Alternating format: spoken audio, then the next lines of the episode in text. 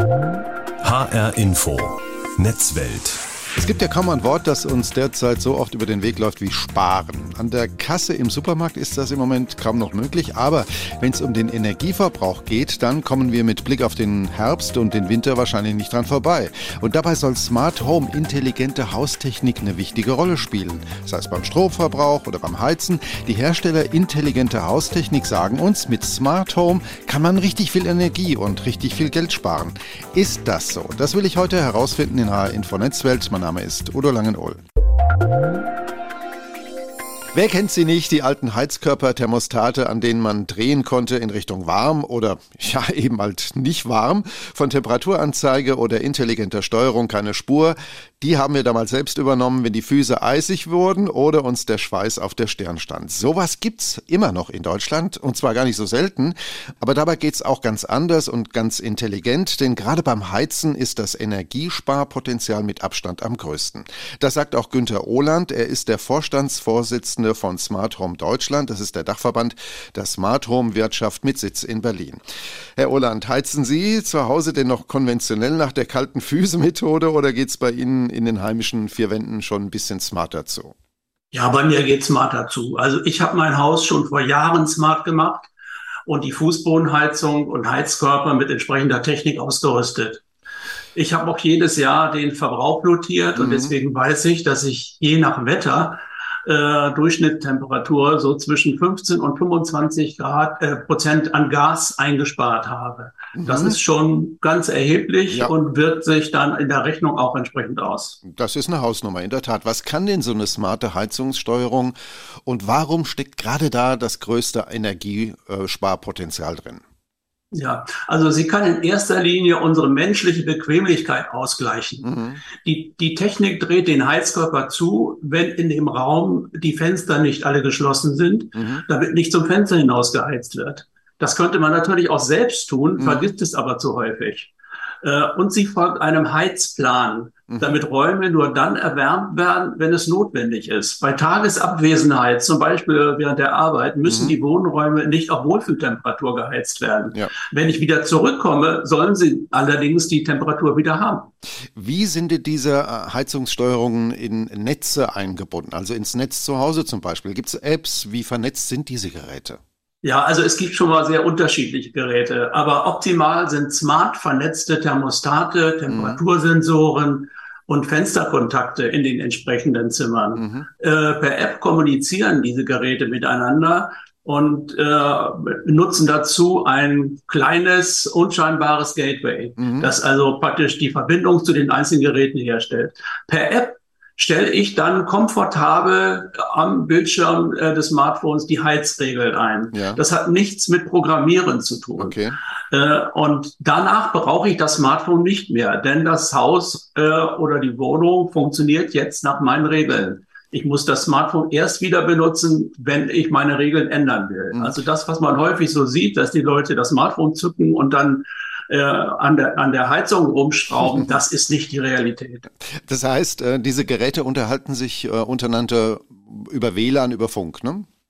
Ja, über Funk, aber nicht über WLAN. Also WLAN ist die, okay. gibt es auch, aber das ist die ungünstigste Methode, mhm. weil sie am meisten Energie verbraucht, die größte Abstrahlung äh, hat. Also der, ich, ich nenne es mal Gebäudefunk, äh, der ist darauf äh, entwickelt worden, möglichst wenig Energie zu verbrauchen, weil die Geräte oft mit, mit Batterien betrieben werden nur dann zu senden, wenn wirklich etwas mhm. äh, da ist. Also wenn jemand einen Schalter gedrückt hat oder wenn ein Fenster geöffnet oder geschlossen wird, nur in dem Moment für wenige Millisekunden zu senden und damit Hochfrequenzstrahlung ja. zu erzeugen und nicht die ganze Zeit, wie das ein WLAN-Gerät tut. Mhm. Nun hat mir eine Kollegin vor dieser Sendung gesagt, mein Mann hat diese Anführungszeichen Heizungsdinger, Zitat, auch vor ein paar Jahren bei uns zu Hause eingebaut. Dann haben wir sie wieder rausgeschmissen, weil die Programmierung so verzwickt war.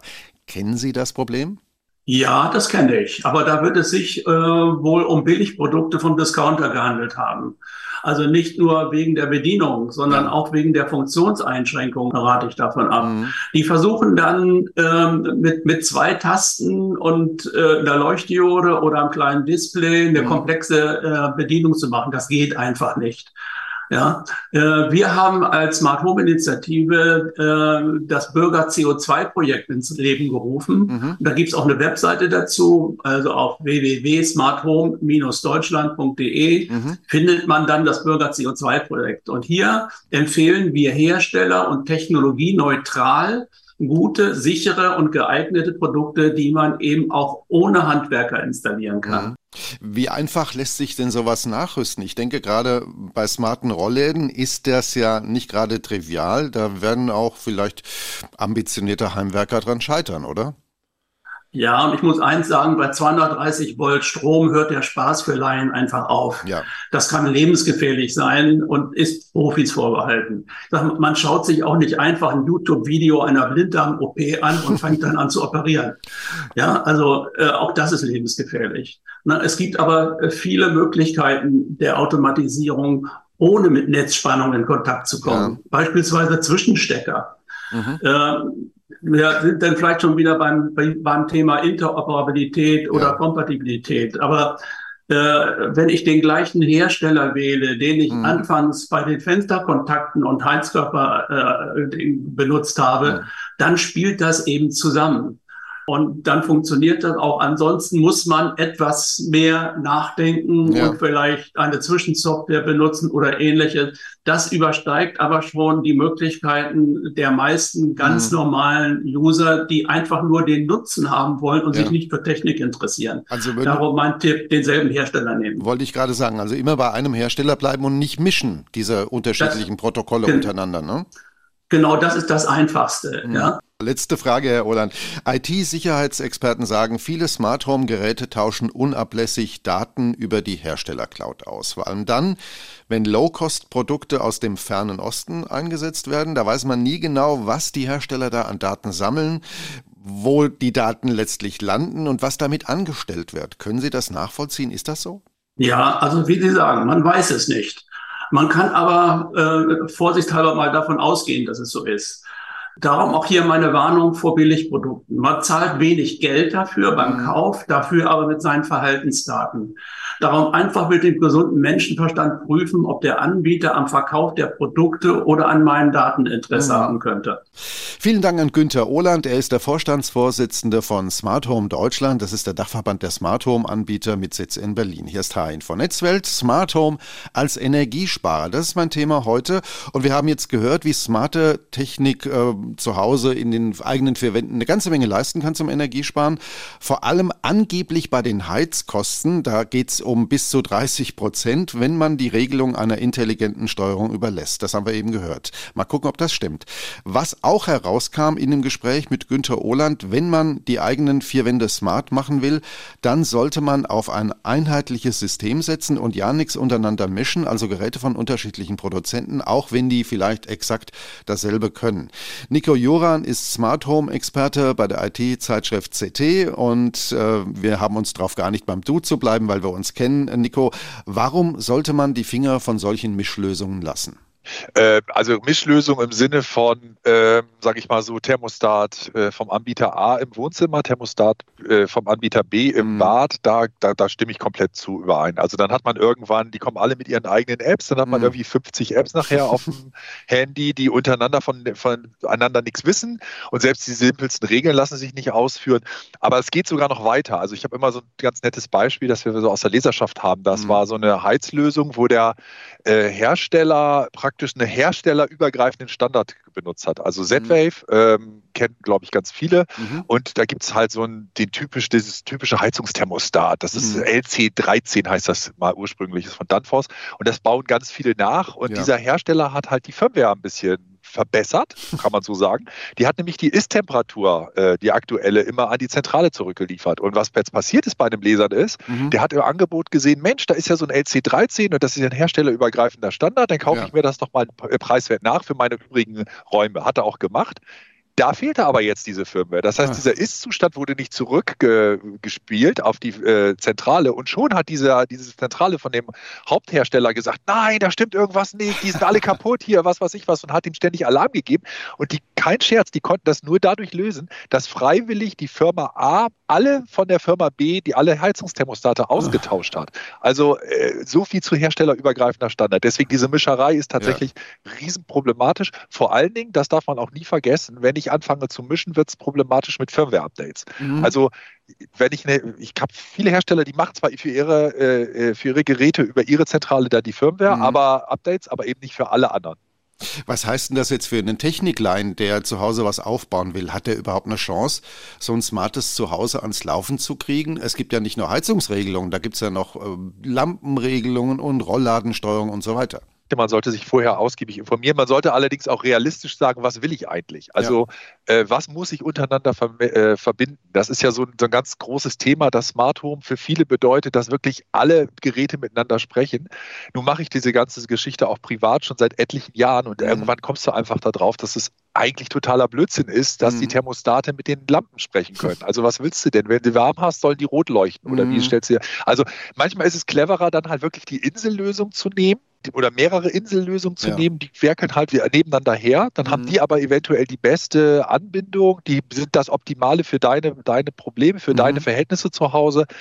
Äh, man hat eine Chance als Laie, um es kurz zusammenzufassen, aber eben halt nicht ohne sich vorher zu informieren, weil dann mhm. kauft man früher oder später irgendwelche Geräte, die nicht miteinander zusammenarbeiten oder die irgendwie nicht das machen, was sie sollen und dann ist man halt genervt. Ja, und wo sollte man denn grundsätzlich anfangen? Energiesparen mit Smart Home ist ja mein Thema heute hier äh, in diesem Podcast, in der Sendung. Äh, alle sagen bei der Heizung und da sind wir wieder bei diesen ominösen 30 Prozent Einsperrung. Also macht Heizung wirklich Sinn? Ist das der richtige Zugriff und äh, wie ist das mit diesen 30 Prozent? Ist das wirklich drin? Also ich fange mal an, ich würde mit Licht anfangen. Ganz einfach deswegen, Aha. weil man da nicht tief einsteigen muss. Strom ist sowieso vorhanden. Ich muss mich da nicht um Batterien oder irgendwas kümmern. Und es ist klar, dass es mehr Komfort ist, wenn ich eine Lampe auf Zuruf dimmen kann. So, Thermostate sind auch ein einfacher Einstieg. Das will mhm. ich überhaupt nicht sagen, weil der Laie das halt gefahrlos montieren kann. Ich schraube halt meinen alten Heizungsthermostat ab und den neuen ja. an. Da passiert nichts, da tritt kein Wasser aus. Das Einrichten ist relativ simpel, alles schön. Den Komfort habe ich auch. Also das Ding läuft dann mit Zeitschaltuhr oder reagiert auf bestimmte Sachen. Die Frage sind eben eben genau diese 30 Prozent. Also mhm. Also man darf einfach nicht vergessen, natürlich haben die, haben die Hersteller ein großes Interesse daran, da diese, diese äh, angebliche äh, äh, Energiesparfaktor da zu nennen und, mhm. und den mhm. zu bewerben. Aber man muss einfach sagen, wie habe ich mich vorher verhalten? Also typisches Beispiel, ich dusche, mache das Fenster auf danach im Bad, reiß das auf, damit das schön durchlüftet, vergesse aber, dass ich vorher die Heizung angemacht habe und jetzt heizt halt mein, Tempo, äh, mein Thermostat, meine Heizung stundenlang gegen die äh, eindringende Kaltluft an sozusagen. Das ist so ein typischer Fall, wo ich sagen würde, ja, siehst du, hättest du mal jetzt irgendwie ein cleveres System, das erkennt, dass du das Fenster aufmachst, dann geht die Temperatur, äh, geht die Heizung automatisch ja. aus, das sparst du. Wenn aber jemand so ist, dass er sagt, ich achte sowieso darauf, dass ich das immer schön auf eine Temperatur halte, die nicht übertrieben ist, dass mhm. ich, wenn ich das Fenster aufmache oder weggehe, runterrege, dann wird der im Leben nicht auf 30 Prozent kommen. Man darf ja auch nicht vergessen, mhm. diese Thermostate kosten Geld. Ja. Also ich, so, so, ein Teil ist eben halt auch nicht ganz so billig und die brauchen Batterien. Das heißt, die laufen ja halt mit Batteriestrom. Mhm. Ich muss das halt immer mal wieder austauschen. Und wenn ich dann irgendwie ein paar Cent im Jahr daran äh, spare an Heizung, dann mhm. baller ich die in Batterien und Anschaffungen Anschaffungskosten raus. Das kann ich über Jahre nicht einsparen. Macht in Vernetzung mit anderen Produkten wie zum Beispiel smarten Rollläden sind oder Steckdosen. Die sollen ja auch beitragen zur Energiesparung. Gerade Rollläden äh, können ja wirklich was tun, wenn ich äh, dafür sorge, dass die im Winter, wenn es unter 0 Grad geht, automatisch runterfahren. Ja, natürlich ist das sinnvoll, Rollläden mit einzubinden, wenn das Teil des Heizkonzeptes ist. Es ist auch eine gute Idee, dass man die Wettervorhersage automatisiert einbindet. Also das sind alles ja. clevere Geschichten, das kann man alles machen. Das wird jetzt aber auch nicht jeder machen können. Also wir haben überhaupt keine Rollladen, die ich einbinden könnte. Ja, was mich eigentlich am meisten stört, ist, äh, dass es im Moment bei den wenigsten Heizungssystemen sinnvolle mhm. Erweiterungen ab Werk gibt. Also ja. beispielsweise Sensoren, die geöffnete und geschlossene Fenster erkennen und daraufhin die Heizung im Zimmer entsprechend regulieren kontrollieren. Ja, also stattdessen gibt es bei vielen äh, Anbietern sogenannte Fensteroffenerkennung. Also das, das, soll einfach den Abfall der, der Temperatur im Raum äh, messen und darauf reagieren. Und das ist so wunderbar, das hat ein Kollege ausprobiert und der hat sich fast die Füße dabei abgefroren, weil er irgendwie eine halbe Stunde da stand und diese Temperatur einfach nicht sich verändert hat von diesem mhm. Herz Heizthermostat. Also da wäre wirklich mal gesagt, müsste man mal sagen, da könnte mal die Industrie nachlegen und mhm. von, von standardmäßig sagen, wir liefern auch mit den Heizungsthermostaten gleich äh, Fenstersensoren mhm. mit. Das ist fast nie der Fall. Und dann brauche ich plötzlich eine Zentrale und muss irgendwelche Sensoren von irgendeinem anderen Hersteller mhm. einbinden. Dann sind wir halt wirklich in diesem Smart Home-Thema. Ja. Nico, wie gut sichern denn die Hersteller ihre Systeme grundsätzlich nach außen ab? Das heißt, wo kann ich sicher sein, dass mir niemand meine Haustechnik manipuliert, weil er sich Zugang zu meinem Netz verschafft hat? Weil das Zeug ist ja ständig online. Also wir haben das ganz häufig, dass es, dass dann irgendein Hersteller irgendwie besonders benutzerfreundlich zum Beispiel sein wollte ja. und hat dann, das hatten wir mal fortlaufende Zugangsnummern verteilt. Die konntest du dann konntest du ein Skript machen und dann konntest du einfach abfragen, welche ist vergeben und dann sind wir halt tatsächlich, das war ganz übel, ja. auf IP-Kameras weltweit draufgekommen. Ja. Einfach nur durch die Dummheit dieses, dieses Herstellers. Mhm. Ähm, das heißt, hier ist echt ganz wichtig, ne? Setup, Firmware-Updates, 100% drauf achten mhm. und, und, und auch schauen, dass das alles halt up-to-date gehalten wird.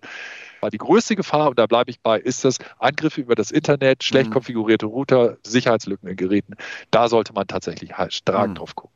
Nico, letzte Frage, die ich auch Günter Ohland von Smart Home Deutschland gestellt habe. Fast alle Smart Home Geräte, du hast es auch schon erwähnt, die tauschen unablässig Daten über eine Hersteller-Cloud aus. Das kostet manchmal auch richtig viel Geld. Und häufig ist es total intransparent, was die Hersteller ähm, da an Daten sammeln und was die nachher damit anstellen. Worauf sollte man denn da ein Auge haben? Günter Ohland hat ja gesagt, Finger weg von China Crap, von Discounter und vor allem von denen, die mit Datensammelei ihr Geld verdienen. Es ist ja auch so, dass zum Beispiel Google äh, Smart Home Geräte anbietet da sind viele, viele problematische Sachen drin. Mhm. Also die erste Geschichte ist, was man vielleicht sofort sagen muss, ist erstmal, es gibt keinen Online-Zwang, man kann Smart Home auch äh, offline ohne Internetverbindung betreiben. Also wer da Panik hat und sagt, das, damit kann ich nicht leben, das möchte ich nicht, der sollte das halt einfach auch dann offline machen. Das mhm. ist einfach das. Fakt ist aber, dass es halt Leute, viele Leute mögen das, was, was man immer so kennt, die, die Lichtsteuerung per Sprachsteuerung, mhm. die Heizung hochfahren, wenn sich das Handy dem Heim nähert, irgendwie aus der Ferne was kontrolliert. Ja. Und da müssen zwangsläufig Daten ausgetauscht werden. Ne? Crap aus dem Discounter hat mhm. meiner Meinung nach nicht nur was dann mit, mit, mit Daten sammeln und Verkehr zu tun, sondern auch damit, dass ich überhaupt keinen äh, Ansprechpartner habe, wenn was schief geht, mhm. wahrscheinlich nie wieder Firmware-Updates bekomme mhm. und, und, und. Aber so eine generelle Aussage, nur weil es irgendwie aus China ist und nicht so teuer ist wie der, in Anführungszeichen, Markenhersteller, der eventuell im Hintergrund genauso mit einer Cloud aus China arbeitet, das spiegelt auch nicht das wider, was wir bei einer täglichen Tests merken. Danke an Nico Jurand von der IT-Zeitschrift CT und danke auch für seine Einschätzung, dass sich mit smarter Home-Technik zwar eine Menge Energie sparen lässt, aber längst nie so viel, wie das beispielsweise die Hersteller intelligenter Heizkörperthermostate Thermostate gerne behaupten. Das sagen übrigens auch die Verbraucherzentralen. 30 Prozent Heizkostenersparnis, das ist dann schon ein extremer und seltener Ausnahmefall. Trotzdem müssen wir auch gerade mit Blick auf Herbst und Winter jeden Strohhalm ergreifen, den wir kriegen können, um den Energieaufwand gerade beim Heizen zu Hause runterzufahren. Für Eigenheimbesitzer ist es kein Thema, neue Geräte einzubauen. Da kann man tun und lassen, was man will, ist ja Eigentum. Anders sieht das in Mietwohnungen aus. Darf ich als Mieter meine Wohnung Wohnung mit smarten Geräten ausrüsten? Das will ich jetzt von Christian Solmecke wissen. Er ist IT-Rechtsexperte und Medienrechtsanwalt aus Köln, Herr Solmecke. Wenn ich als Mieter gerne smarte Thermostate an der Heizung haben will, weil da noch alte hängen, um beispielsweise per App von der Ferne aus die Temperatur in meiner Wohnung zu regeln und damit natürlich auch Geld zu sparen. Der Vermieter aber sagt nö und sich querstellt, was kann ich denn da tun als Mieter? Wenn ich als Mieter smarte Thermostate gerne in meiner Wohnung haben möchte, aber der Vermieter dagegen ist, dann muss ich mir überlegen, was ich für Thermostate anschaffe. In der Regel ist es ja so, dass smarte Thermostate sich leicht wieder entfernen lassen. Und der Mieter kann einen Tausch der Thermostate dann einfach selbst vornehmen und braucht dafür kein Einverständnis des Vermieters, sofern er sie natürlich nach Auszug wieder entfernt. Wenn jetzt der Vermieter sagt, intelligente Stromzähler kommen mir nicht ins Haus, aber als Mieter will ich das haben, um meinen Verbrauch smart zu überblicken und zu regulieren, was kann ich denn da tun? Ja, die Entscheidung über die Art des Stromzählers, die obliegt zunächst dem Vermieter da der ja auch für den Stromzähler verantwortlich ist und auch für die Abrechnungen nutzen muss. Es gibt allerdings teilweise schon eine Pflicht zum Einbau intelligenter Messsysteme. Die betrifft allerdings nur Haushalte, die über 6000 Kilowattstunden pro Jahr verbrauchen oder selbst eine stromerzeugende Anlage nutzen oder die eine Wärmepumpe und eine Nachtspeicherheizung haben. Sollte also so eine Pflicht bestehen, dann kann auch der Vermieter den Einbau nicht verhindern, er muss ihn sogar selbst vornehmen. Allerdings ist der Einbau seit Mai diesen Jahres unterbrochen worden, da es unter anderem zu Lieferengpässen kam und bei vorhandenen Geräten teilweise die erforderlichen Zertifizierungen nicht vorhanden sind. Manche Vermieter verweisen ja gerne auf Datensicherheit, auf Hackgefahren, mit denen sie smarte Anlagen verbieten wollen oder ablehnen.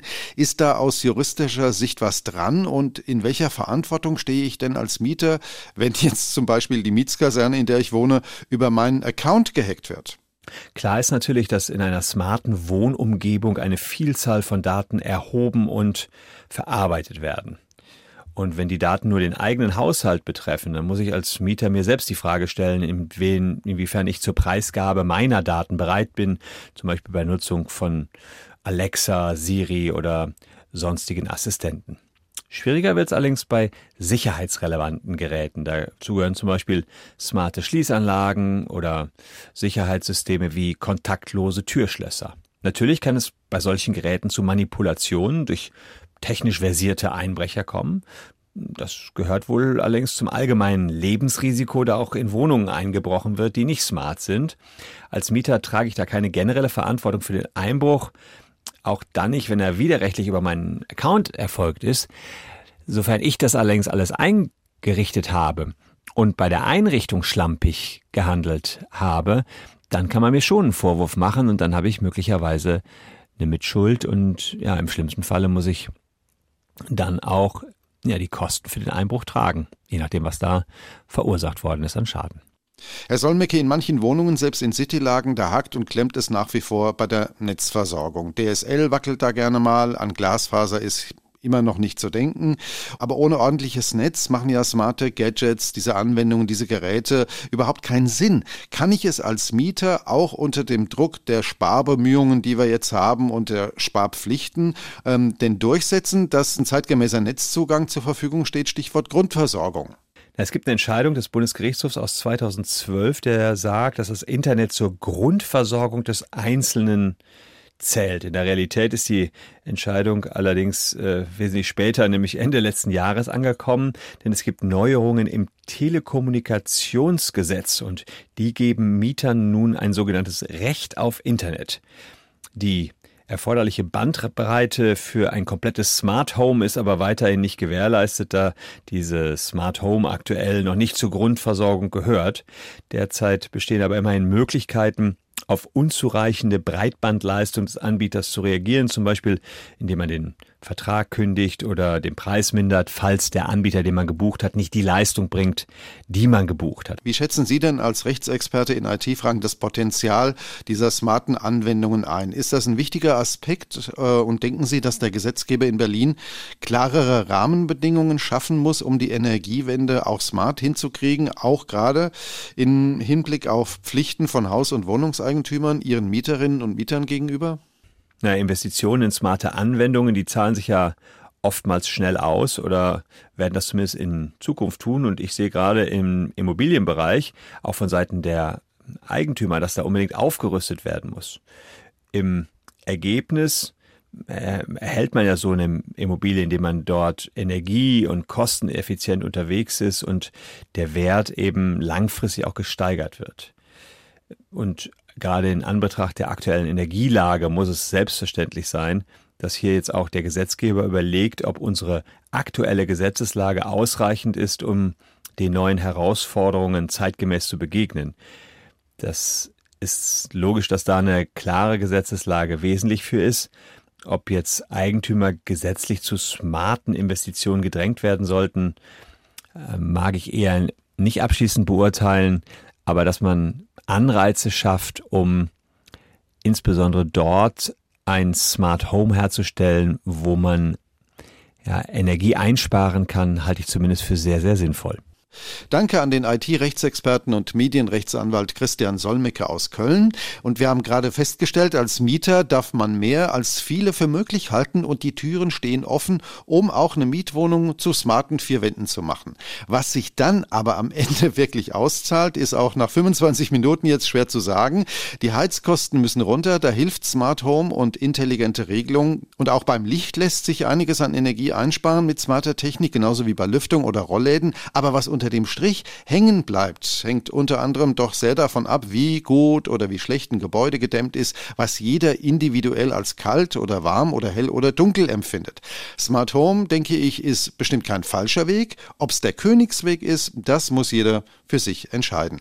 Das war HR Info Netzwelt. Uns gibt's überall da, wo es Podcasts gibt und linear im Radio bei HR Info. Mein Name ist Udo Langenohl und bleiben Sie smart und neugierig.